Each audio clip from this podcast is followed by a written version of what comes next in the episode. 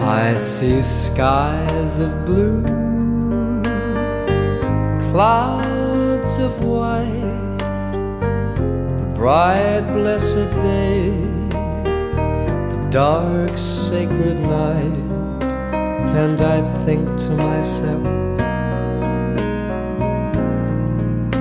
what a wonderful world. 大家好，欢迎来到后浪剧场。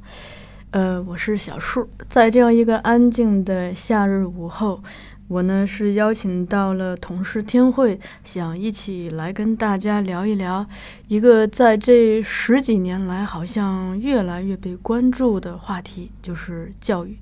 呃，先请天慧跟我们听众打个招呼吧。嗯，大家好，我是来自后浪的天慧。天慧，你小时候这个就写作文课的时候，比如说像《我的理想》这种作文，你一般是写什么呀？呃，一般会写老师吧，然 后，哎，我都忘了，我我好像还写过想去那个四川当那个大熊猫的育养员。哦，反正我是观察，就咱们，嗯，因为年龄也不相上下嘛，嗯，咱们这代人好像还当时写《我的理想》的时候，还挺爱写老师的。对对对，我那个时候还受一种这个新闻的影响，嗯，对老师还有定语，就最好是一个支教的老师。哦，啊、所以我小时候也是一直想，其实我的理想就是当老师，因为当时上学的时候，嗯、我们作为一个封闭的学校，经常会有一些这个，嗯，那个刚刚毕业来实习的那种大学生嗯过来。就他们他们的身份很特别，就介乎于这个老师和和学生之间，嗯他们也没什么架子，因为这个刚刚刚出道，嗯所以呢，大部分都跟我们关系处得很好，而且因为他们年轻，嗯嗯呃，时尚，嗯可以带给你很多新的东西，所以我就从小就建立了这个理想。后来我真的是为这个理想也去做了一些努力，我上的是师范类的院校，我也是师范。是吗？嗯，嗯嗯、那那你应该有这个教师资格证吧？不，那我我没有念那个师范类的专业，哦我，只是师范大学。我还考了一个教师资格证，但但我一天老师都没有当，啊，说起来也挺惭愧的。可是没想到，就是，呃，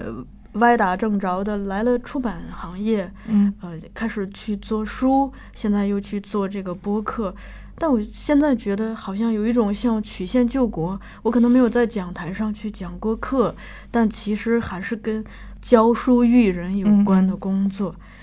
嗯，跟你扯这么多这个闲篇儿，其实也是为了 硬要往这个教育上引。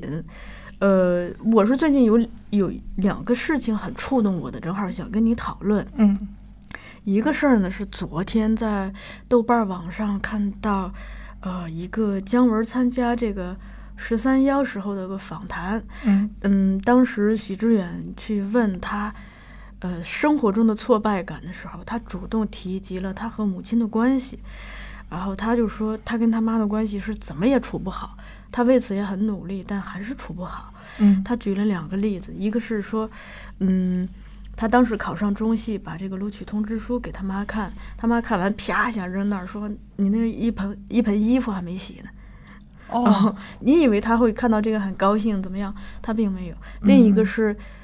因为他一直为此苦恼嘛，嗯等他自己可能这个功成名就了，有一定经济能力，他看到嗯别人给妈妈买房子，好像可以讨得老太太欢心，他就嗯也买给他妈买一个房子。他妈并没有去住，他妈觉得说嗯，我在这个内府街住的挺好的，嗯也没领这个情。对，所以他就是他说他这个。十几岁时候遇到的这个困境，等于直到嗯他妈妈去世，其实他也没有找到一个解决的方法。那与此同时，我又看到两个正面的例子，嗯一个是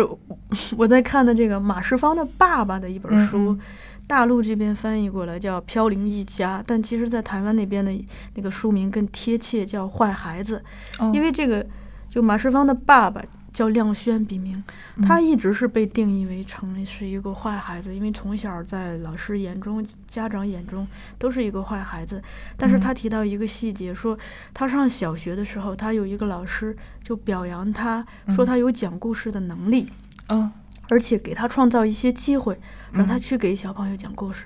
那结果小朋友也挺爱听，嗯后来他他都讲的没有故事了，就把讲过的故事重讲一遍，修改一下，添油加醋，添枝加叶，嗯然后还是很受欢迎。那没想到后来这个事情影响了他的一生，他变成了一位作家。另一个是马世芳的妈妈， 嗯就我在看她的书《陶小青女士》，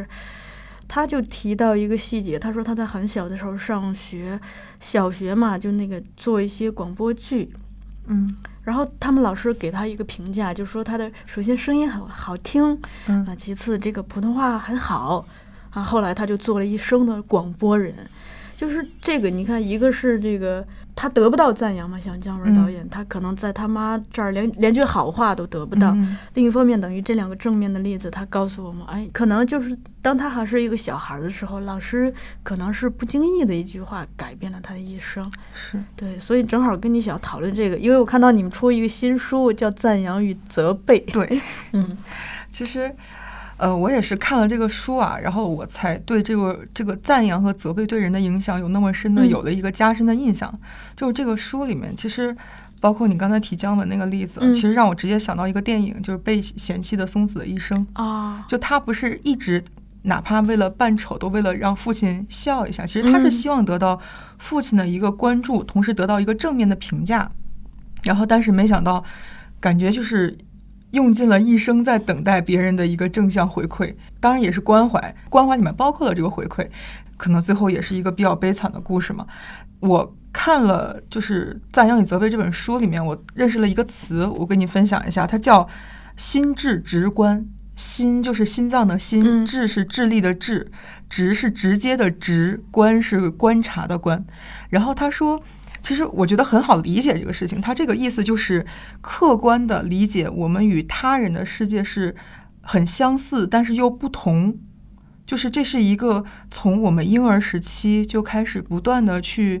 学习经历的事情。其实我们在婴儿的时候，你想那个时候我们什么都不懂，我们嗯没有语言，甚至你我不能判断那个时候的婴儿是不是具有逻辑性的。嗯但是如果你冲他笑，他会对你有反馈；嗯你总冲他笑，他会知道，哎，这个是友善的，嗯他在贴合这个善意，这个善意其实是一个正向的评价。然后，甚至我觉得不是人类，你像猫狗宠物，你去训练它的时候，你想怎么训？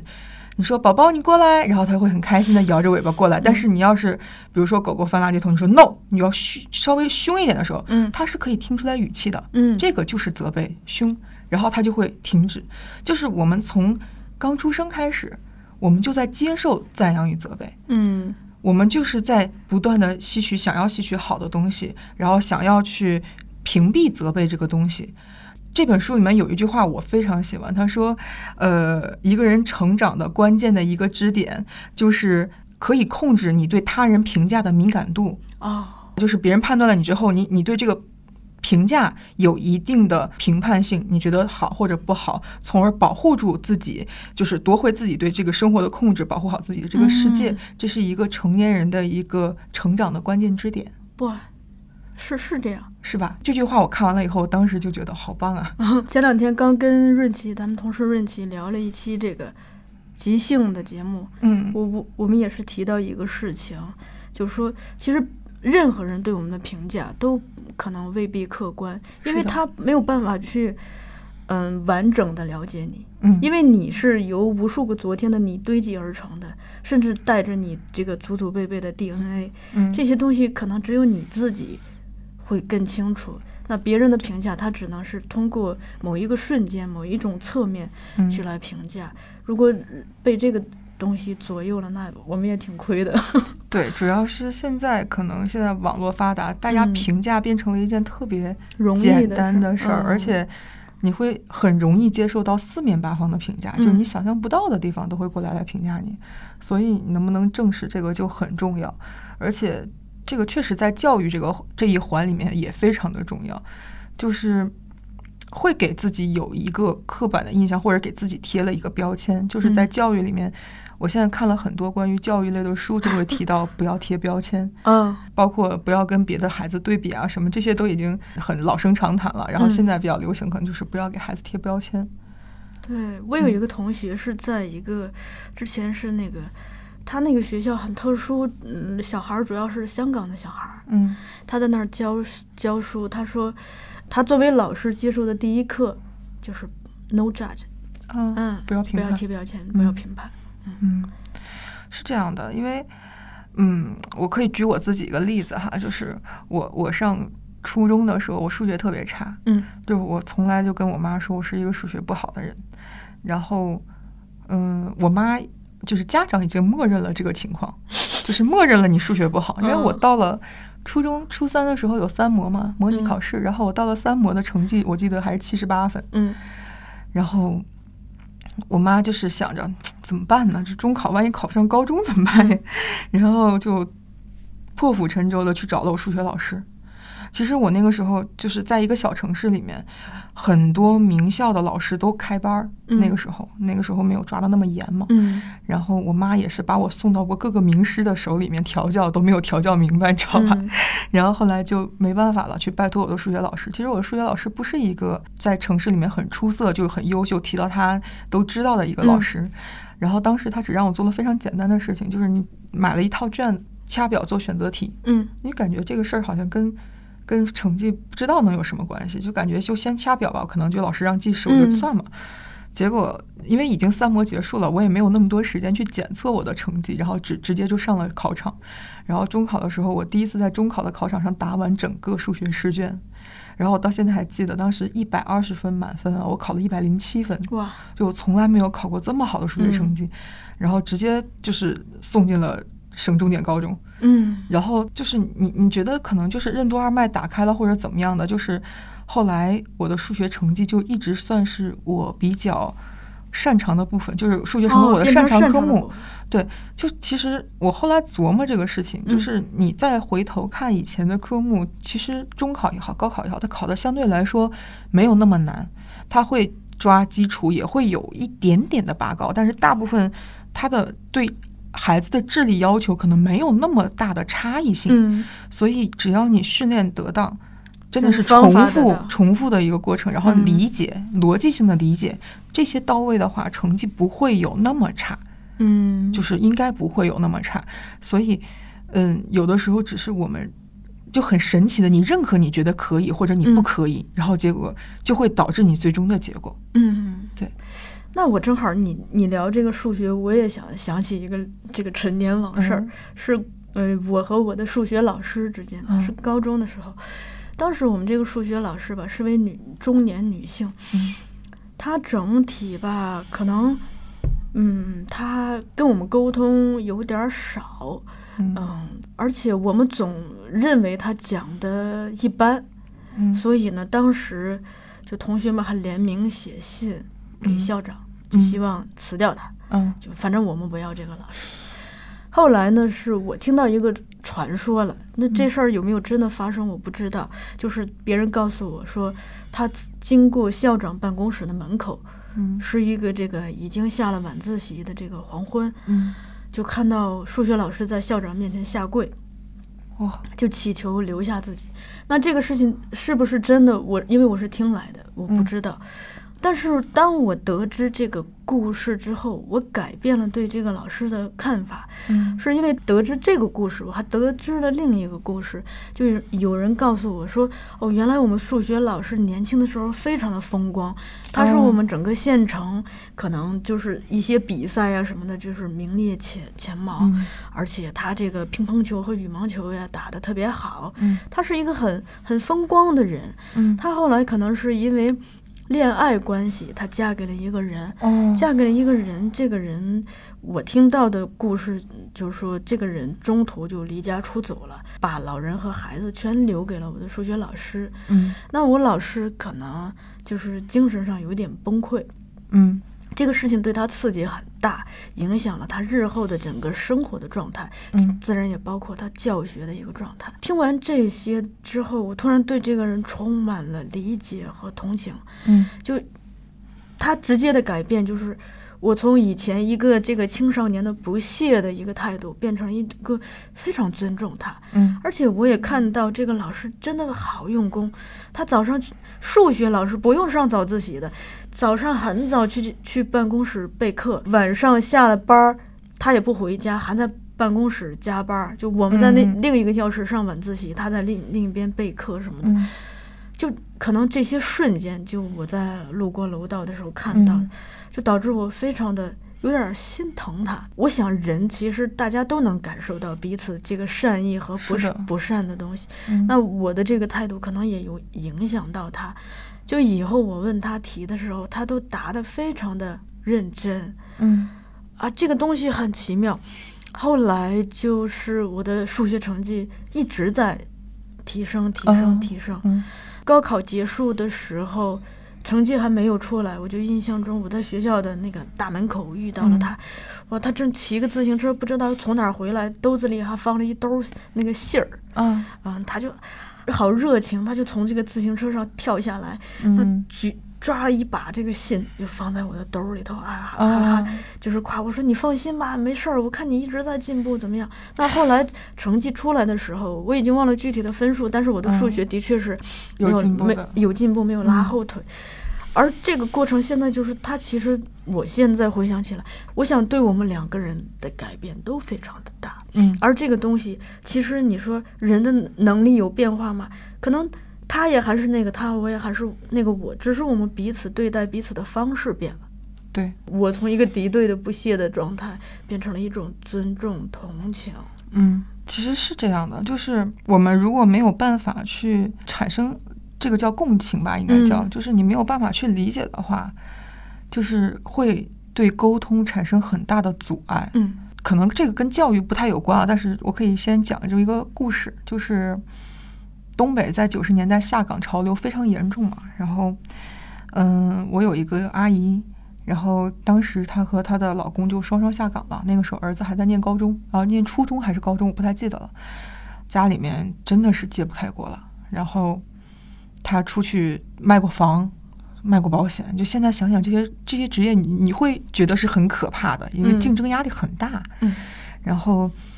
还找过各种零工，最后出国了。然后他是一个很强势的人，就强势到让我那个哥哥，就是可能到现在三十多了，还是要很听他的话。包括他对老公也管很严，就家里面基本是一言堂。那他说不行，这个事儿就是不行。嗯那他也把控着家里的财政大权。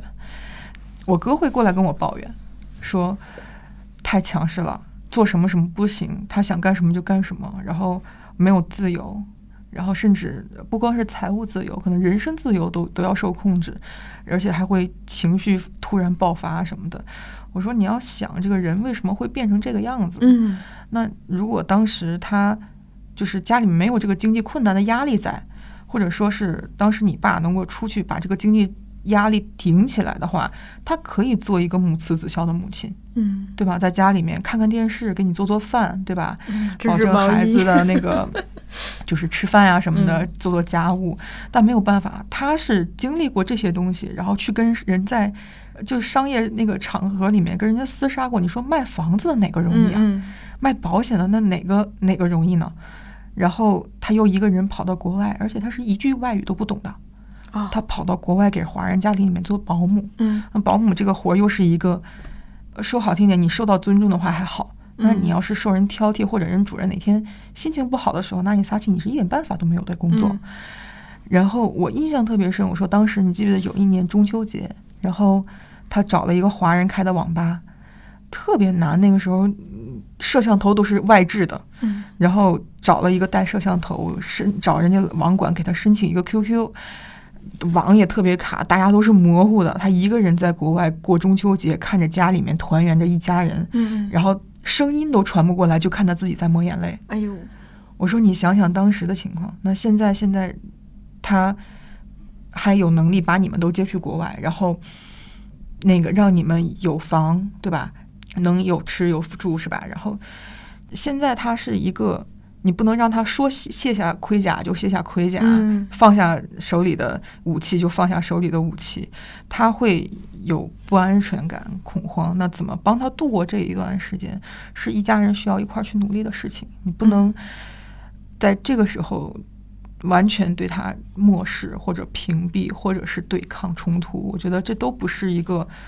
嗯良性的一个未来发展趋势。然后当时我跟他说完这句话的时候，他就沉默了，因为我哥本来是抱着这样的家庭里，他也不想再走入婚姻，也不想再有下一代。嗯然后，但是我说说完，啊他是沉默，他是在努力思考这个未来的出路的一个状态。我就觉得这也是一个产生共情的。其实我们有时候可能会记忆忘记了一些事情，想起来的时候，人心都是肉长的，嗯，就是这样。你刚提到这个阿姨的时候，用了一个词，就是她的这个不安全感。对，这这个其实我今天也特别想聊，因为我们很多时候在聊教育的时候，我现在看到的是说，当然这是跟这个环境和时代有关系。嗯其实可能我们大部分人身上有安全感的人少，嗯，有不安全感的人多，从小孩儿到大人都是这样的都。是这样。而且有的时候可能，比如说，不管是做老师的也好，还是做家长的，甚至是嗯、呃来到职场做做你的领导的，他很多对你的这个过多的责备，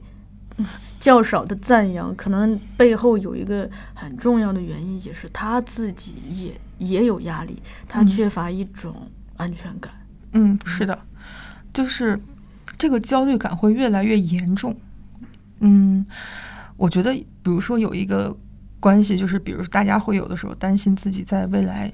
孩子有没有口饭吃。那嗯现在是教育，就我们想教育的目的嘛，嗯，首先是孩子教育出来之后，他未来能不能能养得活自己？对，这是家长最关心的事儿。就比如说，我父母可能就比较关心的是，他们走了之后，我能不能在这个世界上好好独立的活着，这是嗯我父母特别关心的事儿。那现在的社会发展的状态，比如说 AI 技术的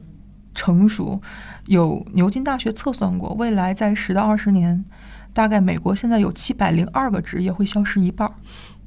那听这个数字，家长就会很恐怖。嗯那我的孩子未来怎么办？所以现在什么都想让孩子学。嗯这是一个未来的趋势性。但是有一个事儿特别有意思哈，我跟你说，日本的一个那个研究所，嗯然后当时有一位研究员叫新井纪子，我记得是叫这个名字哈，嗯如果没记错的话，然后他二零一一年的时候就主持了一个项目，这个项目就是他想设计一款 AI 送他去考大学，然后他把这个目标定的特别伟大，就是定的日本东大，然后日本东大就是相当于我们这儿北大清华了，就是他那边应该是顶级的学府，然后嗯他经历了很长的时间，甚至一七年，我记得是一七年还上过他的演讲，然后他这个项目最终宣告失败了。为什么？就是他发现，你想 AI 和我们的区别就是它拥有很强的记忆力，加嗯上精算性，对，但是它只能考到大概日本百分之二十这样这样一个，就是前百分之二十里面就就差不多了那样的一个嗯高等学府的情况。然后我记得我还搜过这个新闻，还嗯包括什么。还有人逐年跟踪说 AI 的英语又进步啦，物理数学又进步嗯了，嗯像孩子一样。然后最后是确定考不上东大，就目前的 AI 技术可能就是考不上东大了。嗯，因为 AI 和人类相比，差距最大的其实是逻辑，逻辑，对他们嗯没有逻辑性，嗯在我看来，他们也没有所谓的共情以及审美，啊，对，这个是我觉得他们和人类之间有区别的事情。然后他把这个结果写成了一本书。然后这个书当时在二零一九年就获了日本商业大奖，嗯，然后在整个日本教育界就引发了一个很强烈的思考，说，那我们的教育就是教孩子死记硬背的话，那我们的教育是不是培养出的都是一些可以被 AI 取代的人？嗯然后当时这个确实在整个日本的社会引起了很大的一个反响，就是这个事儿。嗯其实听起来挺有意思的，你你说这个我是特别有感触，因为呃，首先呢，咱们从小的教育就我不知道现在的小孩儿，反正我小时候这个英体美肯定是最不受待见的课嘛，就是一到考试都是被语文老师、数学老师、英语老师霸占掉，去去补课的那些课，而这些课恰恰是我最喜欢的课。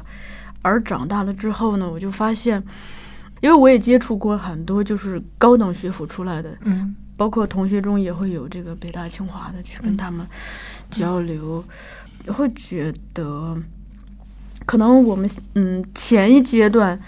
整体的教育太过重视就是 AI 的那部分，嗯，就是一个人的这种考试力， 对，嗯，但恰恰最忽视的是他作为一个人本身。呃，我前两天是跟这个咱们一个同事聊天儿，他讲了一个例子，我觉得特别好。他说，嗯，他那个中学还是小学的时候有一个经历，是那个考试成绩出来，他的数学老师当着他的面，当也当着全班同学的面就把他的卷子全部撕掉。啊，是考得很差吗？嗯，其实也不是很差，是你让我失望了，我可能对你的哦期望更高。但对他来说，这个行为，这种当众的行嗯为给他带来的后果，就是他，嗯，以后就不太愿意去说自己想说的话了。我只想说大家希望对我对说的话。那这个东西其实给他的这个呃中学时代是带来了巨大的一个不愉快的阴影的这种经验，嗯呃，以至于他直到很长一段时间都不愿意去回顾我们传说中的什么十六岁的花季、十七岁的雨季，就不愿意回顾这个美好的年龄阶段的嗯所经历的事情。他后来是怎么样走出这些？嗯，是因为他大学参加了剧社。参加了剧社之后，后来这不是又来了咱们公司去做一些艺术类的书嘛。嗯那他也说过，做这个书的过程中是一个非常幸福的过程，嗯因为他这个书里头，因为我们部门大部分全是这个电影呀、戏剧呀这一类的，嗯就偏更接近人的心灵的，更接近人的审美的。他一边在做这个书，同时继续在参加一些这个，嗯，兴趣班儿，比如说、嗯呃舞蹈班、表演班，嗯这两方面去结合，他才意识到，就是那个所谓的花季雨季的年龄给自己的其实是一种非人的待遇，就是嗯这个教育给自己的是这样一个待遇。后来是通过这些艺术，通过他的兴趣爱好，慢慢的嗯才救赎回那个被压抑的、被不再愿意表达真实自己的那颗封闭的心。嗯而这个东西我发现是很多人都面临的，因为什么呢？你比如说，咱们公司不是一直在开这个表演课，嗯我就发现大家大部分表演的问题，我们除抛开技术的问题，真的大部分都是心灵的问题。而嗯心灵的问题，一个最主要的是，我们已经被教育到什么程度？就是你太过重视智力，太过重视理智，而恰恰缺乏了那个感性的东西。我举一个呃那个例子哈、就是回到我最开始提到的那个马世芳的妈妈陶小青女嗯士，她是在这个做广播人退休之后去参加了一个类似于重新认识自己、认识生命的课程，老嗯年课程。嗯，课程上有一个练习，就是让她说出自己的感受，但她说出来的全部是一些理智让她说出来的话，嗯全部是这些假大空，或者是嗯大家习惯意义上说的这种套话。我觉得它是一个有思想的东西，它给我带来了心灵的震颤，全部是这些，而很少说真正自己感受的话。老师就一直在说，你说的不对，你说的不是你的感受，你不要用你的理性去过滤。他在书中就提说，他直到那么大的岁数，他在那一刻才意识到，他的整整的这个漫长的，已经不不只是前半生了。甚至可以说是三分之二的人生之前都在做大家希望他做的，比如说在家里头，她作为长女，她希望做一个长女应该有的样子。那她后来出身社会，去作为一个工作人员，她可能一直是在承担那个职位赋予她的角色，嗯而恰恰是忽略了这一点，所以他等于是在退休之后，通过那个课程，他唤醒了那个原本、哦，原来我是，比如说我是可以生气的，嗯而且我可以表达我自己的愤怒的，就唤醒自己这些原始的感受。其实这个也是我很多年的，有的时候有一点人生的困惑吧，嗯就是我会觉得，就刚才比如说我说，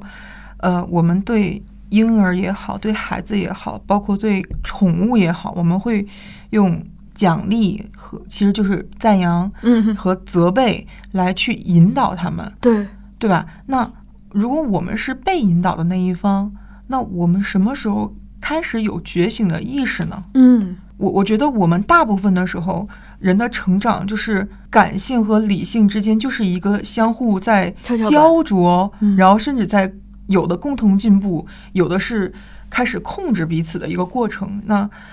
他在整个人生的路途中。我们没有特别多的标准去规范，甚至连哪怕那种数值的 KPI 都没有。嗯大部分的情况，我觉得更像是当一个人他有一个规定的年龄，他十八岁了，我们把他叫成人，嗯然后他结婚了，有夫妻，他是一个人的妻子，他是一个人丈夫，然后等他生孩子了，他就突然变成了妈妈。嗯那这些节点都是跟随着我们人生的，就是孩子是突然有的也好，嗯或者是计划有的也好，就是他的身份先固定在这儿了，然后他就成为妈妈了，社会对他的要求就不一样了。嗯他不管多大岁数，可能二十岁也好，三十岁也好，社会对他的标准就变成了你从一个小女孩儿，嗯你就变成了一个妈妈。嗯那人的心理上这个过渡是怎么过渡的？其实这个是我内心的一个困惑，对很大的困惑，就是我觉得人在内心上，比如说我在当母亲前我会撒娇，但我嗯当母亲之后我就不可以撒娇了吗？嗯是吗？然后我和我的呃先生如果可以怎么怎么样，那有了孩子之后，我们俩是不是就要克制？嗯有很多事情就等于说是我们在成为了一个身份的时候，率先就要学会控制。嗯那控制的这部分，未来要怎么？是是一定要控制住，还是在未来的某一刻应该得到释放？嗯就比如说，如果我没有成为那个图书行业的工作者，我去当一个老师，那我是不是又有老师的行为标准？嗯这个行为标准，从外表上，比如说在职业上要求你不准穿短裙，不准留指甲，不准染发，这种我们是很好规范的。嗯那心态上、心理上要如何规范？比如说一个爱玩的老师，那我想跟朋同学们有的聊，我喜欢说话，我喜欢表达，喜欢跟同学们甚至打游戏。那但是我作为老师，我是不是完全不可以？嗯所以我有的时候在想，我们可能在很多心智方面还没有成长到一定程度，没有人提醒我们该怎么，应该说引导嗯成长的过程中，我们先成为了谁，嗯然后变成了我们因为是谁，然后去要求我们必须做成什么样的人。你说这个啊，就是我又扣回之前姜文导演说的这个，嗯他在那个十三幺那个采访里头，许知远问的是你是不是比较害怕失控？嗯那姜文就回答，就是他原话啊，我不怕失控的感觉，能怎么失控啊？失不了太多的控。可能真实情况是这样子的，你比如说我们在工作中，有的时候就是你能看到领导对你不太放心啊，怕你搞砸。但其实我一直在反省一件事情，我觉得其实能经过层层面试筛选进来的员工，嗯首先就是大家都是高学历，而且是成年人嘛，嗯他就算搞砸，他能搞到多砸？嗯，有的时候我就觉得我在这方面是会走到另一个极端，我会觉得只要不出人命，能有多失嗯，控啊？生死之是外吧？没大事儿。，嗯对，能有多失控啊？那很多家长其实也是这样子的，就是如果说他总是不太放心这个小孩儿的话，就他老是想他自己想控制，嗯是因为他害怕这个孩子自身会失控。对，但其实，嗯，我们现在，包括我前嗯两天刚好是那个跟任琪录那节目讲那即嗯即兴，嗯其实即兴我觉得它最大的乐趣就在于让我们去体验那种失控的快感，嗯因为你有的是面对所有的未知，都一切都不受你控制，那你怎么来面对这些啊？是的，而且小树，你知道，人类以犯错为耻，不光是别人对你的责备，当别人对你责备的时候，会引发你的共情，引发你自己的内疚。嗯以犯错为耻这个观念已经形成有两千多年了。我印象里好像包括圣经里面都有提到过，是吗？对，但我记得不太深刻了。就是这个观念导致的结果，就是大家都会害怕出错，嗯哼，所以总总想做到最好，对总想设计、但是控制，这反而是一件让人觉得很，我应该说是很打脸的事情吧。嗯就是世界上事故率最低的应该是航空业，对吧？嗯反而是航空业，它是最直面自己错误的一个行业。嗯，它到什么程度？就是航空业如果出现事故，它会有黑匣子，它的黑匣子是。呃，打破国籍，不管你是哪一个国家的航空公司，也不管你是哪一家公司的航空公司，只要是你是航空业的，这个黑匣子是整个全行业共享分析它的错误点的。啊，首先扭转的就是这个观念，所以嗯才导致它的低错误。嗯，但是我们现在，我觉得有的时候你你不好说是自尊，还是好说好听点叫自尊心较嗯强，然后有的时候也会被人说玻璃心啊或者怎么样。对但一个是内在的，一个外在的，对呃，当自己太脆弱，不去面对这些东西的时候，反而会把自己封闭起来。但有可能也不是他个人形成的这样的一个程度，比如说家里面，家里面会不会对他的影响很大？嗯就表扬起来，怎么怎么平常是怎么赞扬他，或者是怎么责备他，对他这个就很有关系。嗯，另外，其实现在社会的包容度，容错率也是很低，就是大家都好像一副在等着随时吃别人瓜的状态。嗯，这这个特别可怕。我们那个嗯、呃北京电影学院的陈山老师，嗯呃，给我们讲课，他提到一个观点，他就说，嗯，其实这个冷战之后，我们的冷战思维还在，嗯就是我们总是对别人充满了这个提防，就是因为冷战嘛，是你是我的敌方啊，嗯就我是以这样一个视角去看你。呃，首先我要自保，不要被你拉下水。比如说，万一哪天那个怎么样，被你举举报揭发，嗯同时呢，我还要监督你啊。陈山老师就提到说，就这个思维它遗遗留在了我们的脑子里，嗯这个可能要好几代人才能放松下来，这个紧紧紧绷的弦对，它就导致我们就一直这个关系，人和人之间的关系其实特别紧张。而且还有一个观点就是说，一个人不可能不犯错的，这个我们都知道。是，但是我们在在意识里却非常希望对一个人犯错的时候，会对一个人直接进入绝望的状态。嗯比如说婚姻或者恋爱里面，就可能有的人是看见对方的缺点之后，会把这个缺点开始无限的放大，嗯然后发现两个人完全不能交流，不能相融，所以最后就会分手。嗯比如说对家这个关系，那你就恨不得对方犯一个错误，然后就彻底的毁掉。就是有的时候大家都很希望，比如说前任的这种关系，嗯大家就很希望前任彻底的毁掉，就是大家的仇恨观就很深，然后对错误的容错率就要求的很低，所以我有时候觉得没有放过别人的同时，其实等于没有放过我们自己。是，嗯，嗯这个是在一本书叫《终身成长》这本书里面嗯提到的，这种思维其实叫固定性思维。固定性思维。对，但成长型思维和这个是完全相对的。他举了一些例子，从小到商业到两性关系，他都有嗯提到，比如说分数这个事情，可能孩子之间家长老撺掇。嗯我我妈就是一个特别喜欢对孩子进行比较的人，哦就比较到很很疯狂。我跟你讲，特别逗一个事儿，我小时候学什么，他单位都有一个同事的孩子是比我优秀的。然后比如说我我学琴的时候，那个就会考十级。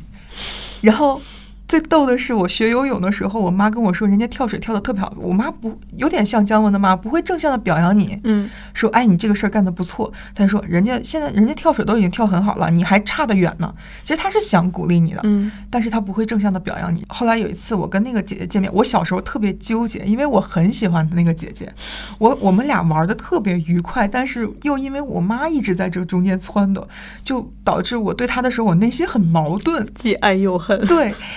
然后结果有一次我们碰面玩的时候，我发现她连游泳都不会，我跟她说，我好妈说开心，我妈说你跳水跳的特别好，她说啊，我不会游泳，我当时懵掉了，不会游泳的人怎么跳水？ 我妈会这样对比，比如说两个孩子长时间这样对比的话，嗯对比来的结果是，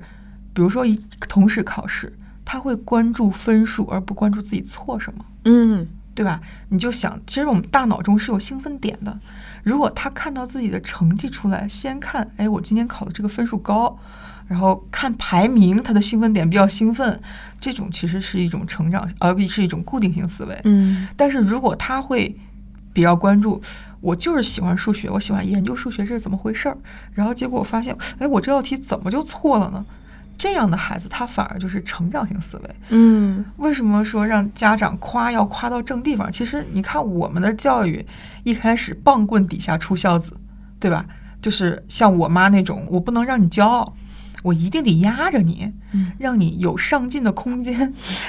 再接下来那一波是表扬，就是我必须像欧美一样鼓励孩子、夸孩子，对吧？嗯 然后，但是后来发现夸也没夸成什么，然后这个时候就出现了现在这种教育的理论，就是说你夸得夸到点正儿地上嗯就比如说你是夸孩子，哎，你真聪明，还是嗯你这个事儿努力的方向很好，嗯就是你很努力，很很具体好。对，《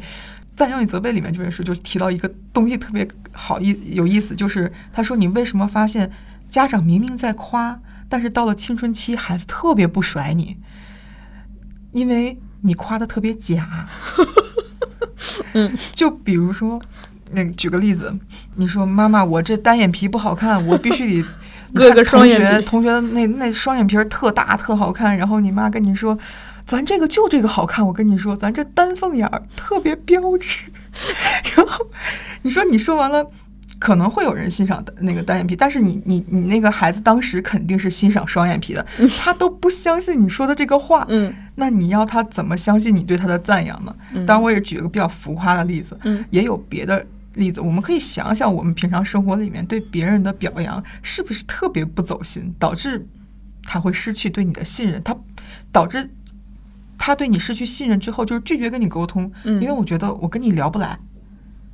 所以有很多事情细琢磨起来是挺有意思的。你讲这个思维，我觉得它有意思。嗯呃，是因为那个我最近刚经历一个关于育儿的， 是那个我姐姐跟我姐夫就关于这孩子、嗯小孩儿学自行车，嗯学自行车。我姐姐就心比较大，就让他自个儿学呗，只要别把腿 摔断了，是吧？别受伤，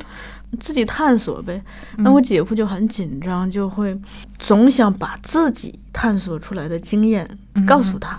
但我跟我姐讨论就发，我们就共同意识到一个问题：为什么听过再多的道理也过不好这一生？是因为如果这个道理不是你自己体悟出来的，嗯它只是别人灌到你耳朵里头，你不会理解它，你也不会运用它。嗯而如果说你自己骑自行车，那个比如说头一次没刹闸，你撞到墙上了，那你第二次，我我估计你此生你都会记得这个，一骑自行车先检查一下闸有没有，呃是吧？对对对，嗯其实是有这样的道理的。还还有就是说。鼓励试错这个事情，嗯反正我现在因为我们也带团队嘛， 我我我整体是在时刻的警醒自己，就希望自己嗯有这样一个心态，嗯首先是自己有这个，呃，这样子的意识去多去尝试；嗯另一个是多去鼓励人家试错。然后我前两天看了一本这个，一个是优衣库的管讲这个，就是他们那个刘景正，嗯嗯，讲经营管理的书；另一个是 MUJI 家讲他们这个企业管理的书。他们都提到一点是，他们非常重视第一线的员工。嗯他们在跟顾客接触中，他们的那些创意，嗯他们如果有一些想法，他们可以去尝试。嗯尝试的话，不管是正反馈还是负负反馈，这个尝试的结果都很重要。同时，他们也都比较重视复盘，嗯因为复盘它可以来检验我们的这个尝试嗯是是好的还是不好的。那不好的话就随时纠正。嗯那好的话，这个东西它就会变成一个，就提炼出来，慢慢的，嗯，变进他们的这个企员工手册里头，嗯变成一种广而告之的，让其嗯他人减少试错成本的一种可以推行的。我觉得这个这个良性的这种就很好。其实嗯鼓励这个、鼓励试错这个，我是我一直觉得非常不错的一件事情，嗯它会让你觉得犯错不是那么严重，就是你哦不会对至于生死的那种状很态。很多人很很怕对这个，就是犯一下错就完小蛋了。孩儿就是搞对砸了这件事儿，对小孩儿来说，很多小孩儿真的是非常的可怕。对，嗯，他就心理压力太大了，嗯就受到很大的挫折。这样，你你对听过一个词叫是挫折教育吗？呃肯定听过，事情是 这样的，挫折教育这个词，其实我以前也听过，嗯，但是我没有细品过。哎，咱们你品品。对你，你可以现在想一想，挫折教育应该是什么样子的？反正你像我们家吧，就是我爹就损我 呗，就我叔叔结婚刚买回来一台这个，嗯当时叫家庭影院，嗯我拿着这个话筒就很开心呐、小学二年级要学，嗯就是想唱歌嘛，嗯那大家唱我也想唱，那结果呢，我爹就说啊，你怎么唱的这么难听，啊比驴叫还难听。我跟你说，从此以后不是，我基本上很排斥在人前唱歌。嗯包括婚礼当天，在我叔叔订婚的时候，我唱歌，他损我说比驴也难听。嗯，结果我叔叔结婚的当天现场，嗯他让我表演个唱歌，那我就我跟你说，我全程就是就就把张不嘴开嘴了不是张不开嘴，我就用牙齿把嘴巴紧紧的咬住，啊，这是我不唱嘛。嗯，然后他就当众羞辱我，说你看看你现在是个什么样子，一点都不大方什么。后来我跟他聊这些，他说他都忘了，我说我可都记着呢。对，家长很多都不会记得这些小事情，他们在他们眼里的小事情，嗯但是根本就不确定对这个孩子产生了多大的影响。嗯我为什么会去琢磨这个挫折教育这个事儿呢？实际是这样的，就是我在网上写了一个呃，类似于就是微博或者是评论这种东西，然后我说，我我其实我想讨论的是一个人在儿时的受到的一些挫折对他未来的影响有多大。因为当时是这样的，我讲了个例子，我姐也是我姐姐家的孩子，然后当时在在学校，她有一次就那么一次忘写作业了。嗯可能就是老师说记作业的时候落了那一条，然后他就忘写了，嗯老师很生气，生气的跟他说：“你从班级滚出去。”嗯，然后孩子回家就哭了，脸皮儿薄嘛，小姑娘。嗯，他妈就问他：“你为什么哭？”他说：“老师让我从班级里滚出去。”然后我姐就当时第二天就找了老师，嗯，她问老师：“你是不是有真的说过这句话？”哦，对，她前提还安慰了一下孩子，她说：“这个事儿啊，首先你看没写作业是是你的错，嗯对吧？你要把作业都写好，这是你一个学生该尽的责任和嘛。但是你看，你今天犯错了，回来你要跟老师道歉，这个这个没有问题。但是你也要记着一点，哪怕你犯了错误，没有任何人，你你享受着九年义务教育，没有任何人有资格让你从教室里滚出去。嗯这是他跟孩子说的。然后第二天他去了学校，去了学校跟老师说，也当然也不是吵架，就是嗯跟老师问一问，说老师昨天孩子回来哭了，哭了以后那个跟我们说了这么一件事儿，说你让孩子从班级里滚出去，老师你说没说过这种话？老师也意识到，就突然就意识到自己当时那个话说错了，可能也就是一生气顺嘴嘛。嗯老师说不好意思，这个事儿怪我，我不应该这么跟孩子说话。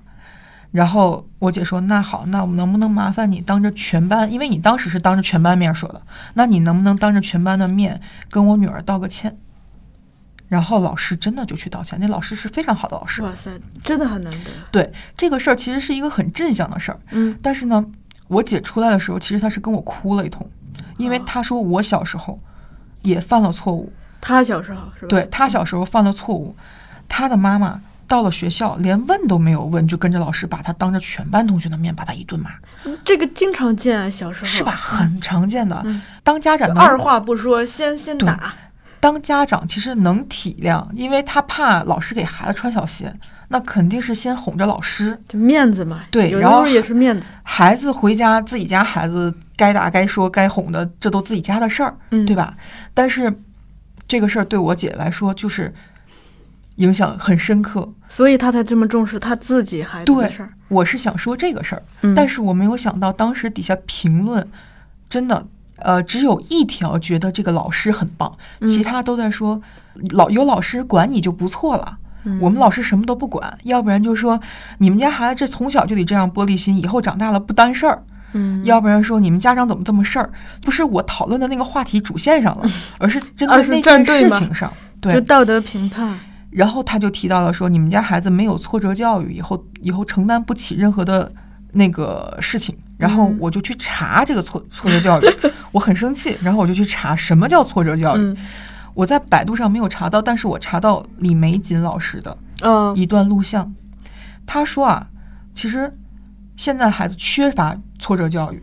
所以导致你看很多大学生，你谈恋爱谈不好，或者是你报告没写好，你毕业设计找比不较着容工易作，崩溃。很容易崩溃。崩溃的结果是从楼上直接跳下来。嗯他说：“你这个从楼上跳下来，你没有想过你的父母，你没有想过老师，你甚至没有想过你这些关心过、养育你的人，嗯你是一了百了的解决了事情，你没有任何的承担力，你是没有责任的。这样的人叫做缺少挫折教育。嗯但是，挫折教育是怎么获得的？他不是说我们今天把孩子过来，我骂你，你顶住，你别 动啊，我骂你顶，住对，不是这样的。挫折教育的来源是来源一个人的意志力，嗯这个意志力的培养是来源于体育锻炼，不是我们扛骂锻炼。以前嗯我们上学的时候还有拉练，还有军训，现在因为有很多家长怕孩子在学校受伤，孩子有的时候学校取消了很多的一些那个体力上的体育上的，怕孩子互相拉扯、碰撞啊什么的。但是，恰巧就是这些体力，比如说长跑，嗯比如说拉练，能够锻炼孩子通过身体的磨练来提提高激他发的的意志力嗯意志力的培养。所幸是李老师提了一句说，游泳是个很好的选择，嗯所以可以让孩子去游泳，去锻炼他的体能，通过锻炼体能来提高他的意志力，这叫挫折教育。嗯，所以我觉得有的时候大家想的和真真实真实的概这个念是是不一样的，不是我们嗯看到一个词只理解它的字面意义，哦而且还这就我解释完了，还有人说那以后上了上了班儿，领导不骂你吗？然后我就直接回那我也说分情况嘛。我说我上班是为了工作的，我不是为了挨骂的。那如果我做错了，我我可以，但是我最终上班的目的不是为了挨骂吧？嗯所以有的时候我们现在教育会有一点偏离他原本想要表达的一些主题。嗯。嗯，你觉得学习是件快乐的事儿吗？对我来说真的是，我小时候没有意识到学习是快乐的事情。嗯我意识到学习是快乐的事情，恰恰是在我高考之后，嗯因为就我对学习一直是如饥似渴的一个状态，嗯因为我小时候缺，嗯我小时候基本上没有人管嘛。嗯那我上大学的第一天我就极其的不适应，因为没有人哦管嘛。那我们的室友就开始各种游山玩水、纳鞋嗯垫儿、织围脖儿。我是无法忍受浪费时时间的，所以我就嗯当时就去了图书馆。我直到现在我都非常的小小的自豪的，可以说，就我当时基本上把我们图书馆里头电影的书都看了。嗯，而且那个大一我们文学史的老师讲过，印象中是郁达夫还是哪位文那个嗯作家，他那会儿读书就是进图书馆拿指头，就是就就拿着一排书，然后拿完就意思我要把读这排书，我当时就是这么干的。在这个过程中，你就会发现，就真的你不知道的东西特别多，而且我看。你想是自觉的、自主的学习嘛，所以看的都是自己感兴趣的。嗯那嗯，基本上就是文学、电影、戏剧嗯啊、音乐、美术，那全是这美育教育嘛。嗯我就看的这些，就这个过程，它让我有一种强烈的冲动，是大学不是我的终点站，我想考研，所以才又去嗯考了研。考了研，没想到来到后浪，后浪它就是一个学习的氛围嘛对。那你满眼望去皆是书，那公司又开展各种各样的课堂，嗯那这也不用花钱，那我我可不就看嘛。而在这个过程中，我结识了一位非常重要的老师，就是李浩老师。嗯他提出一个观念，就是学习是一辈子要做的事情，而且它应该成为一种生活方式，随时随地的进行。就这，他提的这句话，等于是他强化了我原本潜意识里去做的那些事情。从从此以后，就是我等于是好像突然觉醒了，就嗯我更加有意识的去做这些事情，因为你的确觉得学习真的是，你比如说，我就回家回老家参加个婚礼，我都哎，我突然意识到，哦，原来这个策划和组织一场、主办一场婚礼，嗯它跟我们要排一台大戏是一样的，得有导演呀，对，得有一个总指挥啊，去负责嗯统筹所有的人，嗯而各部门的这个分工协作，谁来呃统筹，谁来组织是非常重要的。这些东西啊，我就从此以后你就觉得这是生活中处处是门道，然后就爱上了学习。对，其实我我真的很认可，就是把学习当做一个终身的事儿，嗯因为你只有这样的时候，你才在很多时候你会先放下你的身份。比如说，你嗯当你成为一个母亲的时候，你先会放下我是一个母亲，但是我我要成长为一个母亲，嗯会有这样的心态。我我虽然到了一个公司，我我是一个什么什么领导，但是我就是人变成领导也是一个突然过的一个过程，对它是一个命令的过程，但是你可能就命令突然之间嗯，你要学习怎么管理了。是然后你如果你能放下，就是我放下身段，对我我应该说是我放下，我是一个领导的这个这个这个现现实状现状，我先学习成为一个领导，嗯那么可能。呃，你你会有更好的一个变化和转变，嗯而同时有很多人他就是呃，因为放不下来，他会被架对在那儿。对比如说，嗯，她突然变成了一个妈妈，她就嗯需要我先有扮演这样的威 严，扮演、对对对扮演对这个妈妈应该有的威严。那突然成为一个领导更可怕，就是，哎呦，我我遇到过一些了啊，就是嗯那个。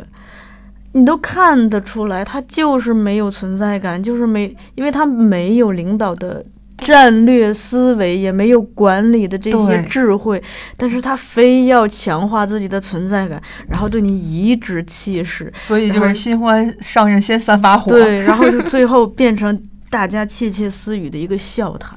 对，是这样的。就是我为什么说那个学习这个本身性呢？其实我们要要区分一下，跟小时候的那个为了考试而学习的对学习和这个学习，其实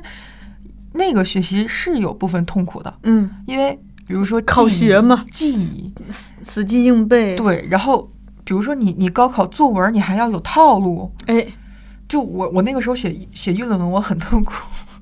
议论文要写，因为那个时候就是如果有学习班的话，会告诉你要引经据典，你要写，你要语言优美，李白什么什么词，苏东坡写了什么词。嗯就是好词好句加名人名对言。我我我特别不关心，我说这这些人。我知道他们说的这语句很好，但是你到底要说什么？你告诉我。我对感觉每次每每一篇高考优秀作文，仿佛就是一句话就能说明白的我事我儿们。上我们上一期节目嗯，刚讨论完这个事儿，是吗？对，就是骂这个，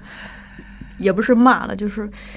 现在有很多这种教你写作文的课，真是要把人培养成一个生生的 AI。AI 对，就包括我外甥女有时候会过来问我说：“小姨，我们军训老师让写一篇感想。”我说：“这已经是你们军训一个月来第四篇感想了，你你最近有什么感想吗？”她说：“不敢想。 对，你看这”我说：“我说你就怎么想的你就怎么写。”嗯，她说：“我不知道啊。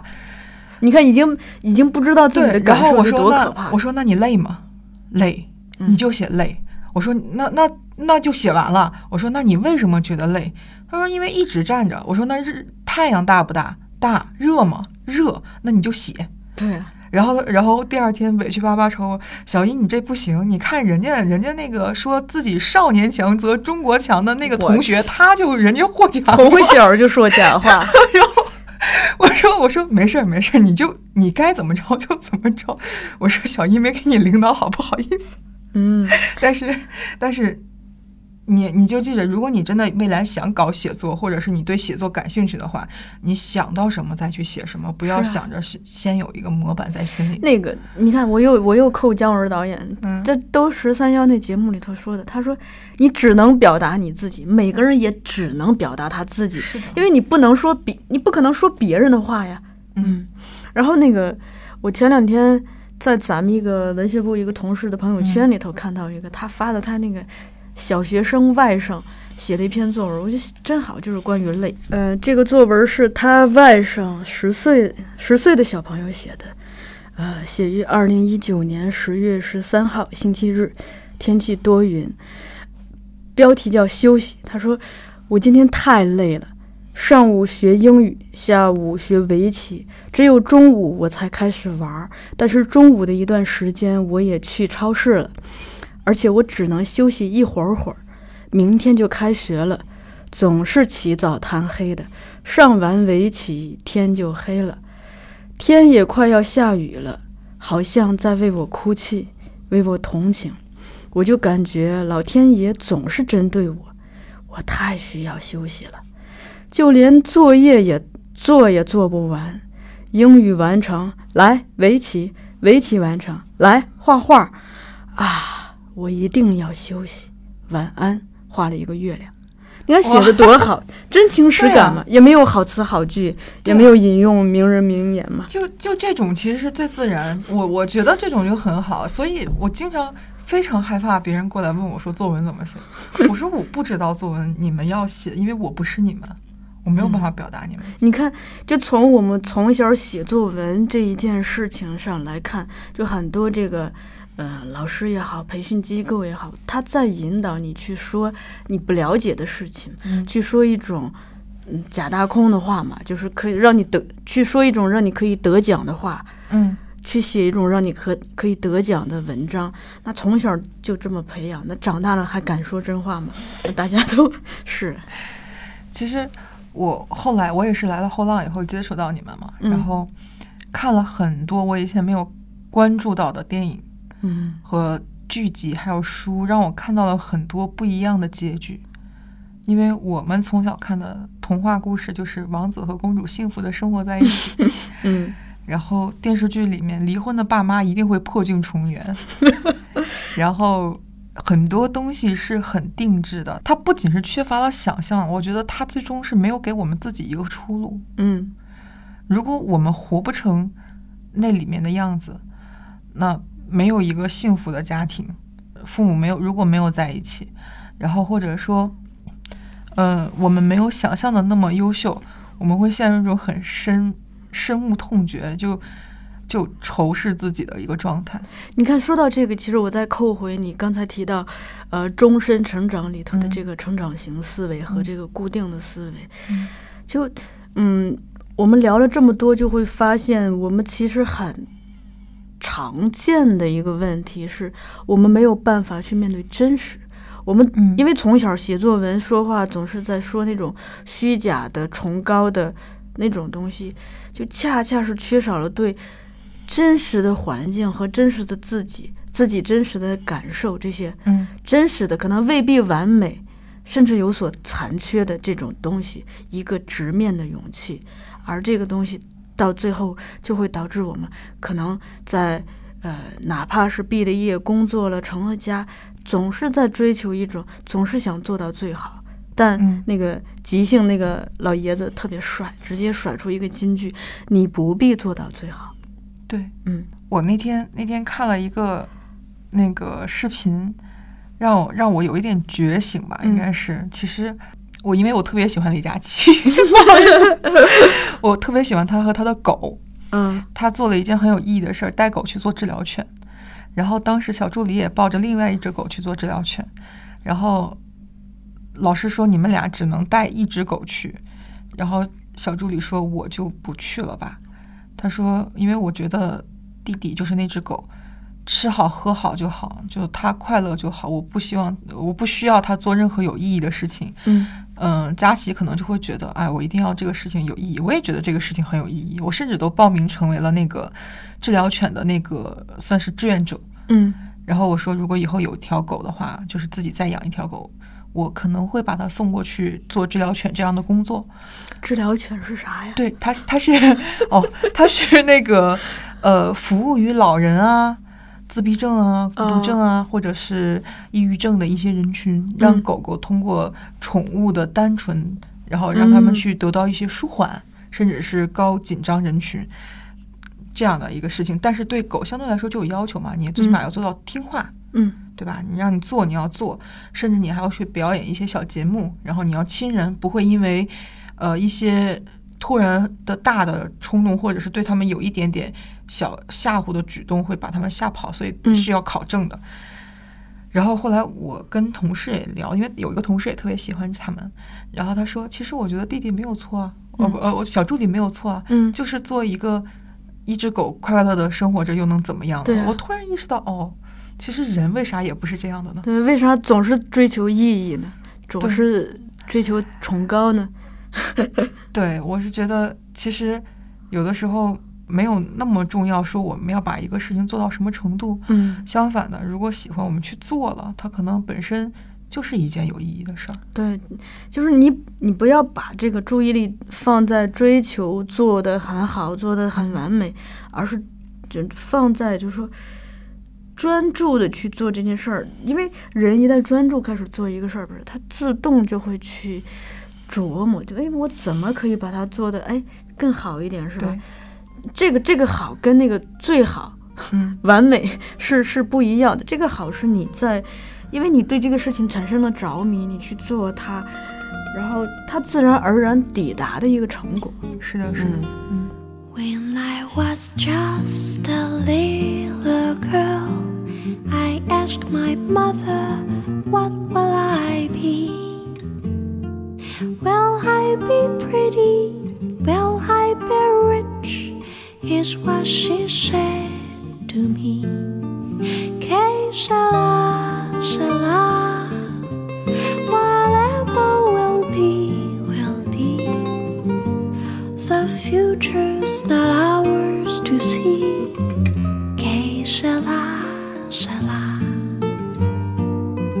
What will be, will be.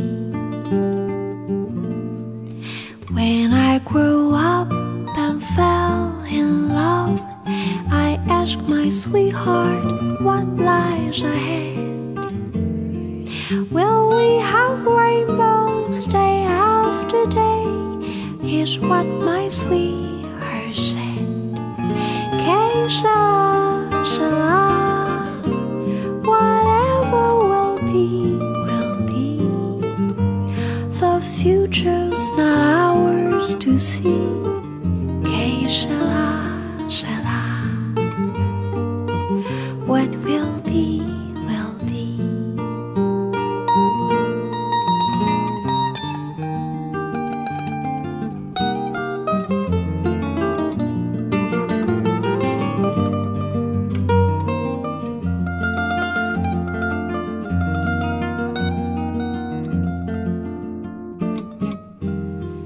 Now I have children of my own. They ask their mother, What will I be? Will I be handsome? Will I be rich? I tell them tenderly. Que sera, sera. Whatever will be, will be. The future's not ours to see. Que sera, sera. Que sera, sera. Whatever will be, will be. The future's not ours to see. Que sera, sera. What will be, will be. Que será, será.